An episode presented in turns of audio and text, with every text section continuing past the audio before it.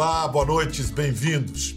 Se toda regra tem uma exceção, então existe verdade absoluta. Como, por exemplo, quem não tem dinheiro conta história. Uma frase tão definitiva como essa tinha mesmo que virar bordão, e é o maior bordão de nosso primeiro convidado de hoje. Como a vida é amiga da arte e como uma se alimenta de outra, e como Maurício Manfrini é, digamos, o cavalo da entidade Paulinho Gogó, ele eles é, têm um bocado de história para contar. O cara penou feito gente grande trabalhando com teatro infantil. Circulou por todos os subúrbios de São Sebastião do Rio de Janeiro, fazendo shows de humor, até estourar no rádio e vir para a televisão, onde brilhou e aprendeu com a companhia de mestres como Chico Anísio, Ronald Golias Carlos Alberto de Nóbrega. Hoje, com a conta bancária melhorzinha assim, ele conta histórias também no cinema, no teatro e na televisão. E aqui agora em nossa conversa, bem-vindos Maurício Manfrini, o Paulinho Gogó. Olá, Bial. Prazerzaço estar aqui. Muita honra, muita felicidade.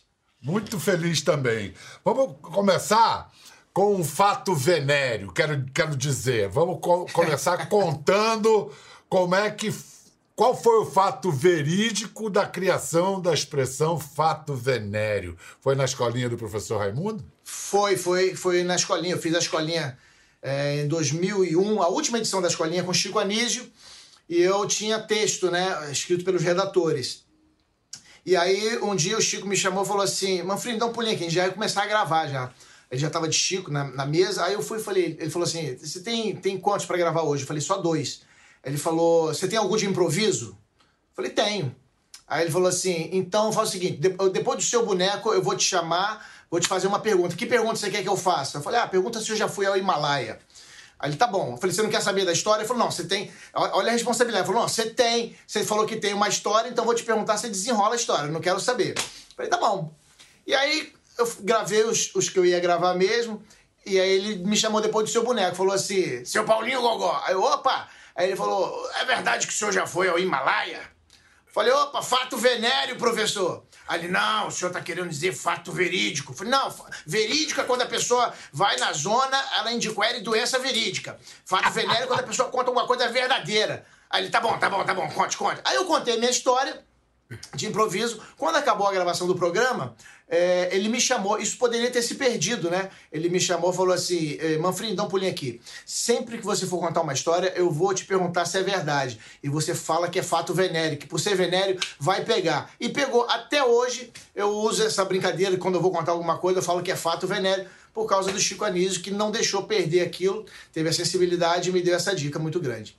Que benção, né, ter o Chico, porque é isso, o humorista, quando tem um achado desse, tem que segurar e guardar para si.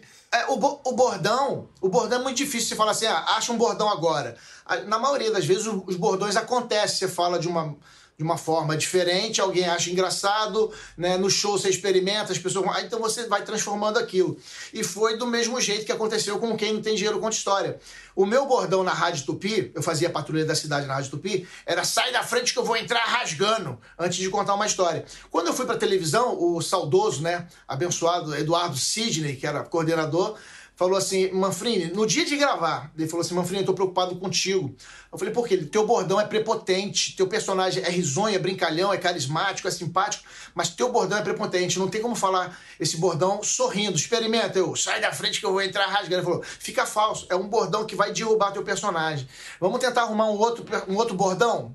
Eu falei, cara, mas agora? Falei, não, no decorrente vai, vai, vai descobrindo aí. Só que era o primeiro dia de gravação da escolinha. E escolinha era bordão, né? Era aí eu vou pra galera, se sei, digo, não sei, papo 10, será que vai chover? E eu queria ter um bordão. E eu fiquei meio agoniado ali, faltavam umas duas horas para começar a gravar a primeira gravação, minha estreia na escolinha meu amigo, meu padrinho de Cro, que Deus o tenha, de Cro falou assim: Ô Paulinho, o que, que foi? Tá agoniado por quê? Eu falei: Ah, pô, eu contei a história para ele. Pô, os caras deixam pra arrumar em cima da hora também.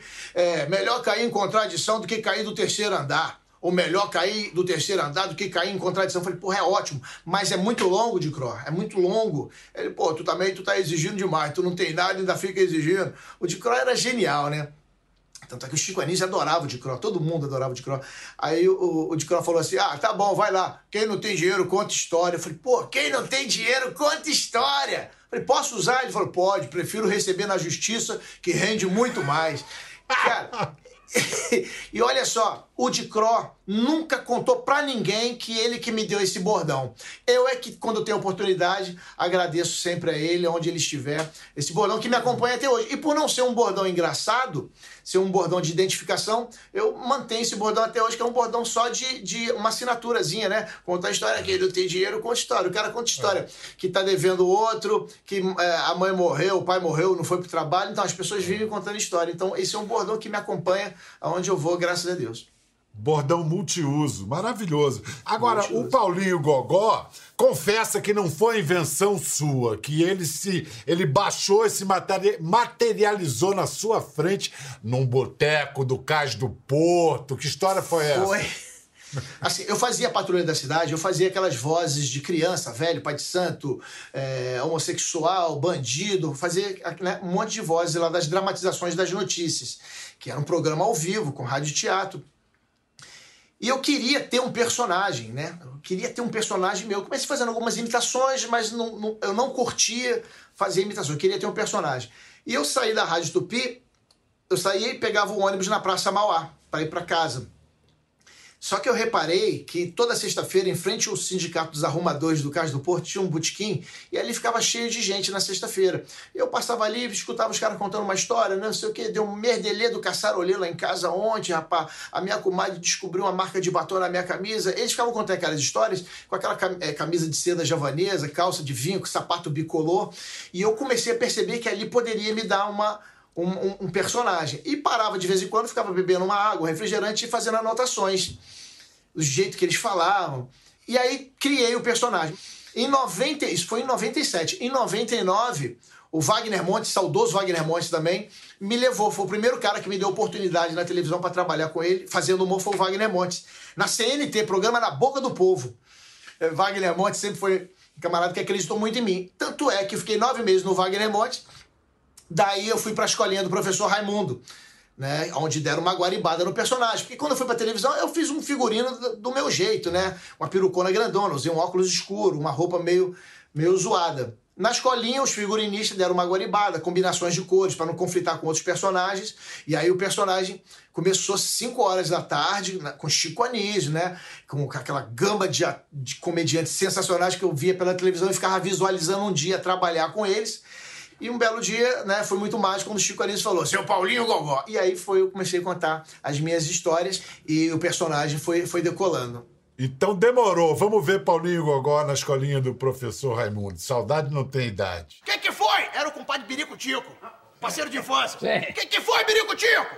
Ele olhou pra mim e falou, pô, desce aí que eu preciso falar contigo urgente. Falei, ô, oh, rapaz, tô aqui no maior sufoco, cara. Fala daí mesmo que dá pra eu ouvir daqui de riba. Ele falou: Não, pelo amor de Deus, é caso de vida ou morte. Só você e mais ninguém pode me ajudar. Ah, tinha que descer. Fiquei preocupado, né? Tinha que descer. Eu falei: Vai descer. Amigo? Não tinha, não tinha elevador. Né? Não tinha. E que, descendo... e, que, e que andar o senhor estava? Vigésimo. Vigésimo. Isso. Isso. Fui descendo escada por escada. Escada por escada, suando que nem um louco, descendo. Cheguei lá embaixo completamente exaurido que, que foi, Biricutico? Ele olhou pra mim e falou assim: dá pra tu me emprestar 50 centavos? Ah. Aí eu olhei pra ele e falei: sobe comigo. É, um amigo, amigo. Fui subindo, fui subindo, fui subindo, fui subindo, olhei pra trás, o Biricutico suando que nem um cachorro louco. subindo, quando chegamos lá em riba, ele falou: e aí, Paulinho Gogó, tu vai me emprestar os 50 centavos? Falei, ó, oh, sinto muito, mas eu tô durinho. Ele merecia. É, quem não tem dinheiro conta história, né, professor? É verdade. Agora é sua vez de fazer escola. Vamos contar. É, você vem fazendo escola, então vamos contar uma história que é pouco conhecida de Maurício Manfrini e de como você abriu caminho para um humorista que hoje está brilhando no Multishow, no Porta dos Fundos. Direto da fonte agora, vamos falar com Estevão Nabote. Cadê você, Estevão? E aí, Vial? E aí, cara? Que prazer estar tá aqui. E aí, Manfrim, Muito beleza? bom. Irmão? Fala Pô. Bial, que bom. Já- Já pediu a benção pro seu Maurício? Pede a benção. meu mestre, a benção, meu mestre. Deus abençoe, meu filho. Combinaram de fazer verde e amarelo, patriota, um de amarelo, outro de É, verde. Ih, rapaz, aqui. pois é, tá vendo? Não, mas o Nabote falou comigo assim, eu tô pensando em ir de, de amarelo. Eu falei, cuidado com o seu tamanho, você pode ficar parecido o Bob Esponja. Né? Eu Falei, E eu ri a beça, e eu ri com vontade. Estevam, como é que você conseguiu chamar a atenção do Maurício? Ah, ele está. A verdade foi o seguinte: eu estava desesperado, precisando de me apresentar. Eu gosto muito de fazer stand-up, faço stand-up até hoje. E eu comecei fazendo stand-up. E o cara que eu conhecia no Rio, eu sou de São João de Meriti, e o cara que eu conhecia no Rio, que abria, deixava as pessoas abrirem o show dele, era o Manfrini. E, e desde criança, eu cresci ouvindo: quer ser comediante? O Paulinho Gogó é daqui, hein? E aí eu mandei uma mensagem pra ele no Facebook. Eu tinha 18, 17 para 18 anos. Aí a Emily, a esposa do Manfrini, é, ela, ela leu a mensagem e falou com ele. E aí ele falou: Não, aparece lá na, na Inocente de Belfor Roxo. Ah, Ô Biel, eu tenho uma assadura que eu não curei até hoje, porque eu fui andando da estação de Belfor Roxo até Inocente de Belfor Roxo. Só de lembrar já me dá sede. E- mas cheguei lá e ele me tratou com muito carinho. Foi. Aí dali pra frente foi. Ele virou meu mestre, meu Miyagi. Antes, antes de você embalar na carreira de humorista, você era animador de, de festa infantil, é isso? Como é que era a rotina dessa função? Ah, Bia, hoje eu agradeço mais ainda tudo que tá acontecendo na minha vida, sabe? Porque eu fui cover de dois de uma dupla de palhaços muito famosa, mas não posso nem falar. E aí era eu e meu irmão. E aí a gente ficava, e aí, criançada? E festa infantil, você sabe como é, Bel? A criança em festa infantil, ela chega, parece que cheirou um quilo de açúcar refinado.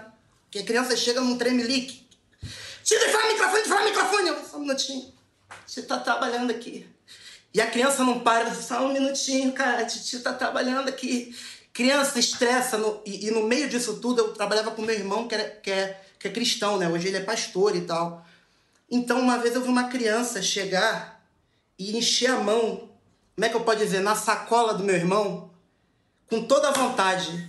Meu irmão gritou, misericórdia. Eu ouvi meu irmão, misericórdia. Aí a criança gritando, é homem, é homem. A criança foi tirar a prova real, dando um soco na sacola do meu irmão. Eu falei, não, isso aqui não é pra mim, não. Eu tenho que. Eu tenho que melhorar de vida, eu tenho que dar um jeito. Mas foi maravilhoso a animação, adorava. É, mas Santo Manfrini, que ajudou você a sair Santo dessa, Manfrini. dessa via verdade. crucis. Nabote, o, o, você, quando anda, você quando anda com o Manfrini na rua, as pessoas falam com o Manfrini ou falam com o Paulinho Gogó? Não, é, é, é só seu Paulinho, é muito bom. Ô, seu Paulinho, como é que tá? Sou seu fã. Quem não tem dinheiro, eu, eu ouvi o Manfrini falar isso já mil, mil, 1342 vezes, eu contei. Cada pessoa parava ali na rua e falava, quem não tem dinheiro, ele falava, conta história, conta história, conta história, conta história. Eu virou outro bordão já. É porque é o que a pessoa tá esperando ouvir, né? Não, não custa nada falar. Graças a Deus foi, um- foi uma criação que deu certo, né? Um presente do Dicro que deu certo. Eu já, eu já tive a minha fase também, que eu andava na rua e ouvia. Quantas vezes? 3.250. Aê, vai dar umas piadinhas, hein? Vai dar umas piadinhas! Amigos da nave mãe!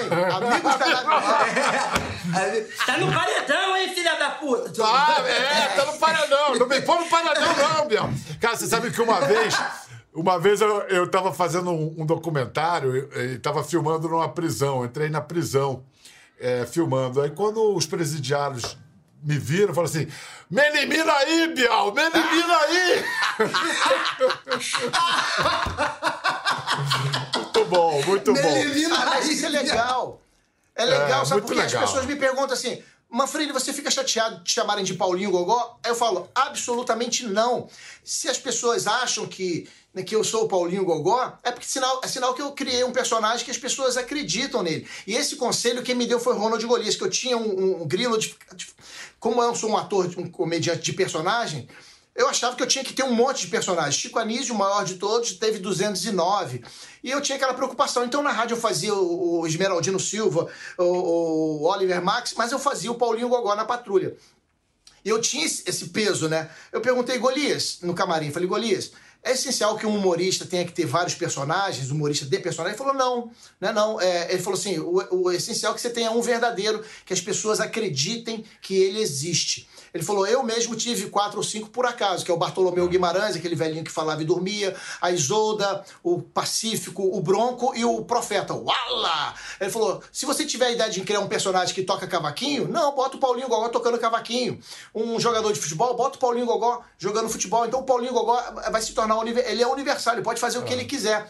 E isso me tirou um peso muito grande. Tanto é que aí eu comecei a tocar cavaquinho na praça, fui aprendendo um montão de coisa, e as pessoas acham que o personagem existe. Tanto é que tem gente que me encontra conta, falou, ó, manda um beijo pra Nega Juju, pro Paulinho Tuntum, é. tá? E um abraço maior, pro Birico Tico. É. E o maior então, eu comediante... Não me incomodo, pode me chamar de Paulinho eu, à vontade. E o maior dos maiores, dos maiores, o maior de todos, só tinha um personagem, né? Que é Charlie Chaplin. Chaplin. É, Charlie Foi Chaplin. esse, ele falou, o maior de é, todos teve é. um só, e sem falar Charlie Chaplin. É, então, isso me aliviou bastante. Vamos matar as saudades desse cara na Praça é Nossa. O, o, ah. ficou 16 anos sentando naquele banco. Vamos ver ele quase, quase matando o Carlos Alberto. Eu estava esse dia lá, lá, onde eu moro. Aí chegou uma senhora, uma senhora, uma senhora feia, com duas crianças, cada Alberto, uma em cada mão, feia. Eu olhei para ela, já analisei. Um olho aqui na testa, o outro aqui embaixo Nossa, do queixo. O nariz, o nariz fazia aquela curva assim, ela todo o queixo para frente, entendeu? Toda estranha, uma orelha maior que a outra. Aí eu olhei, olhei para ela e falei, minha senhora, são gêmeos? Ela toda grossa falou, seu animal, você não tá vendo que um é menor que o outro? Um tem nove anos e o outro tem três anos. Como é que você fala? Como é que você fala? Como é que você tem a coragem de falar, de perguntar se são gêmeos? Falei, não, aqui não dá para acreditar que alguém comeu a senhora duas vezes, entendeu?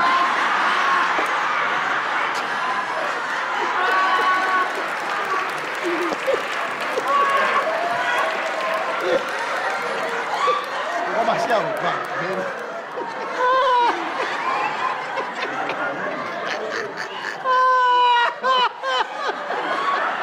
Vai, vai. Vem cá, Dalberto. Ô, ô, Manfrini, Oi.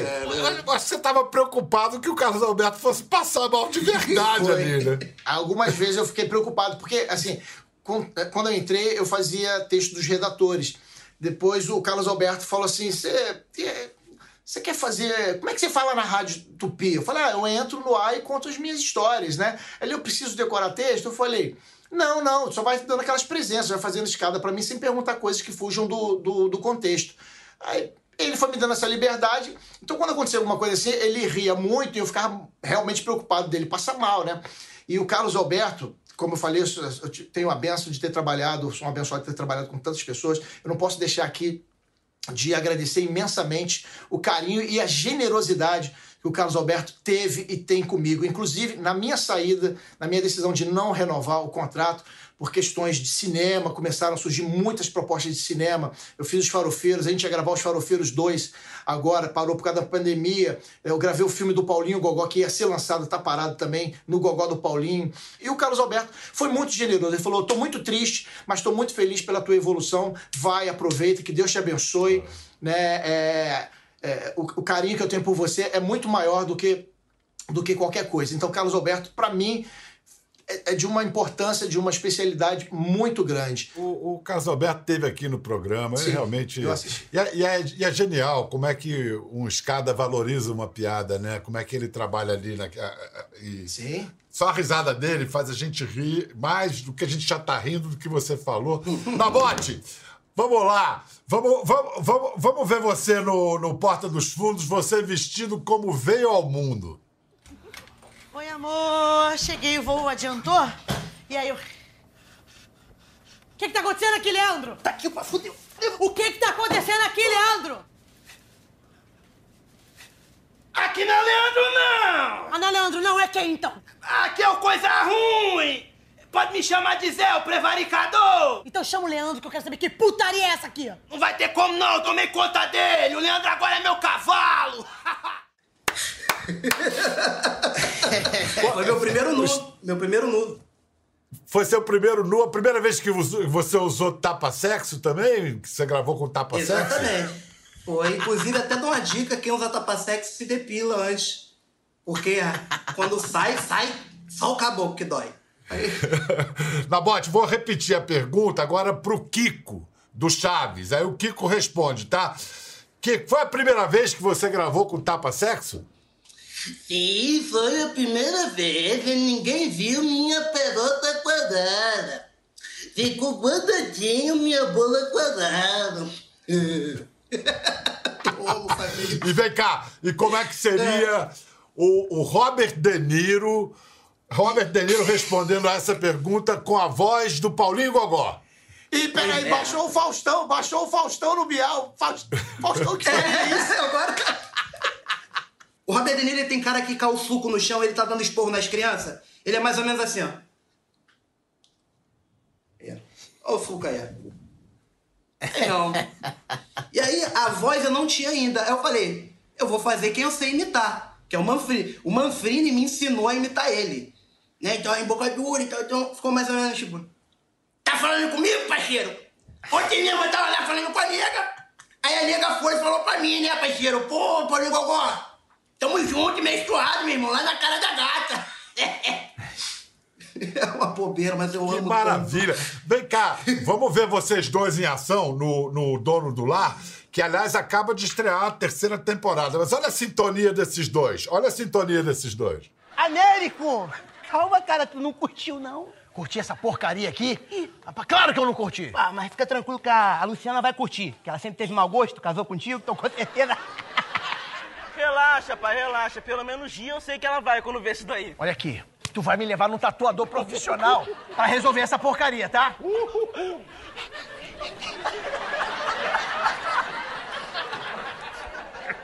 O tapa balançou todas as letras.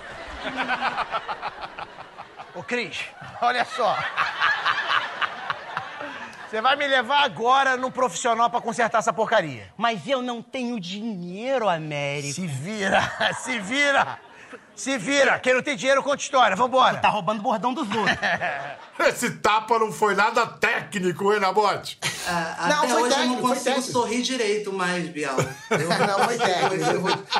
Eu eu Foi só o susto, foi o susto, ele se assustou. O- com a- mas é, exatamente. Eu acho que o susto é que dói, Manfrini. Não é o tapa. é você não esperar. Você... O que que tá acontecendo aqui, meu Deus? Meu pai apareceu aqui no estúdio do nada? Mas sério, essa marca. essa- tinha essa marca, não? Ou foi. Ou Não, te, não, não tinha, pegou? não tinha, não tinha. É, então, isso até por causa da, da intimidade que a gente tem, do, da- do entrosamento que a gente tem já de anos, né, de trabalho juntos, de, de, de- de convivência juntos. Então, isso tá- tá- dá uma liberdade maior.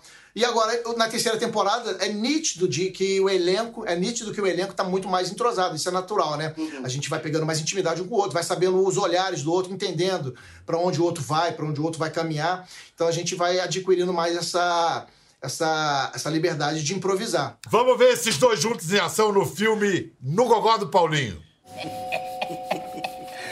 Ai, bigona, a mãe do Elinho Gastrite, é isso mesmo? Tu falou isso? A minha mãe, rapaz.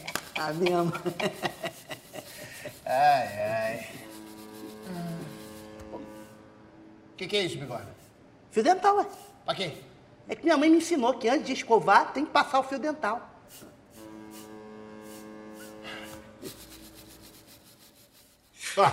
E é isso. De, de quem é a direção do filme, que eu, que eu sempre gosto de dizer? Roberto Santucci. Roberto Santucci, diretor, é- diretor dos É filmes do garantia de sucesso. É garantia Enfim. de sucesso. Você é um craque, sabe tudo. E agora como é que vai ser? A gente tá, vocês trabalham nesse ramo que vive, vive de muita gente, vive de aglomeração. Agora aglomeração tão cedo a gente, né, vamos ver o que vai acontecer, mas não dá para ficar fazendo previsão. Quando é que vai? Como é que vai ser? Vai estrear no cinema? Vai esperar para estrear no cinema? Vai para o streaming? Qual é a decisão da, da produção do filme? É, assim, é, previsão nenhuma de liberação de cinema, previsão nenhuma de teatro, então a gente está muito perdido em relação a isso. A sorte né, é que o, o filme ia ser lançado dia 9 de março, e aí, por uma estratégia da Downtown Filmes, jogou para 16 de abril. Se o filme tivesse sido lançado dia 9 de março no Brasil inteiro, né, teria sido perdido, né, porque a pandemia. Dois foi- dias depois, a pandemia. Dois dias depois, três, dia 13. Dia É. 11 de março, a pandemia decretada pela Organização Então, Mundial ia- de Saúde. ia E aqui no. Brasil, dia 13, fechou tudo. Ia Rapaz. ser muito pior. E e agora no é só aguardar. você. É, no filme você tem outra grande parceira que já teve aqui no programa, a Cacau, Cacau Protásio. A Cacau, eu costumo falar que a Cacau você não precisa dar a piada para ela, você dá o texto, ela fala do jeito que a Cacau Protásio fala, a inflexão que ela dá, né, a, a, a, o olhar que ela faz, torna o que ela tá falando engraçado. Né? Eu te, tô tendo essa, já tive essa experiência nos Farofeiros, né, que foi um sucesso muito grande. Ela foi a Nega Juju no filme do Paulinho Gogó. E agora estou trabalhando com ela de novo no Vai Que Cola, que eu entrei pro Vai Que Cola, estou trabalhando com ela no Vai Que Cola. Então, é, é, é, essa, essa energia toda da Cacau passa muita, muita segurança pra gente. E o Nabote também tem a mesma energia da Cacau. Ele é muito ativo, ele é muito histriônico, ele, ele dança, ele, é, ele é físico, né? Então, tanto é que no Dono do Lar ele tem a dancinha dele. Isso é, é, acrescenta muito. E a Cacau Protásio foi uma, uma como é que eu posso falar assim, um presente muito grande profissionalmente que eu ganhei. Hoje é minha amiga pessoal. A gente se gosta muito. Cacau Protásio. Deu um texto qualquer para Cacau Protásio falar e, e, ria. Só isso. E Nabote, o que, que o Paulinho Gogó tem que o Maurício Manfrini não tem? Ué, tudo. O Paulinho Gogó e o Maurício Manfrini, para mim, são duas pessoas opostas. As pessoas chegam para mim e perguntam assim para mim, mas o Paulinho Gogó bebe? Eu falei, Paulinho Gogó assim, mas o Manfrini, eu falei, não. Ele fuma? Também não. Cheira? Eu falei, também não. Não faz nada, nem faz direito. O Manfrini, ele é totalmente o oposto do Paulinho Gogó. O Paulinho Gogó é aquele cara que se você vai lá assim, pô, vamos ali, vamos ali beber uma cerveja? Pô, tá mal, vamos agora, vamos agora. Se você chegar e falar, Manfrini, vamos tomar uma cerveja? Não, vamos ali ver a vaca, vamos ali ver o boi, vamos ver a galinha. Ele é... O, Manfrini, o Maurício Manfrini é totalmente pacífico. E o Paulinho Gogó é tempestade purinha. É. o médico e o monstro. exatamente, exatamente. Maravilha. A Estevão Nabote, Maurício Manfrini, muito bom dar umas risadas nessa barra pesada que a gente está vivendo, ver vocês com essa alegria, com esse humor. Boa sorte, né? Vamos lá. Muito vamos obrigado. Ter, vamos acreditar que isso vai passar. Muito obrigado por tudo e Viva São João de Meriti! Um abraço! Tô saltando fora quem não tem dinheiro! Conta uma história! Ficou curioso para ver as imagens do programa? É só entrar na página do Conversa no Globoplay. Tá tudo lá. Até a próxima!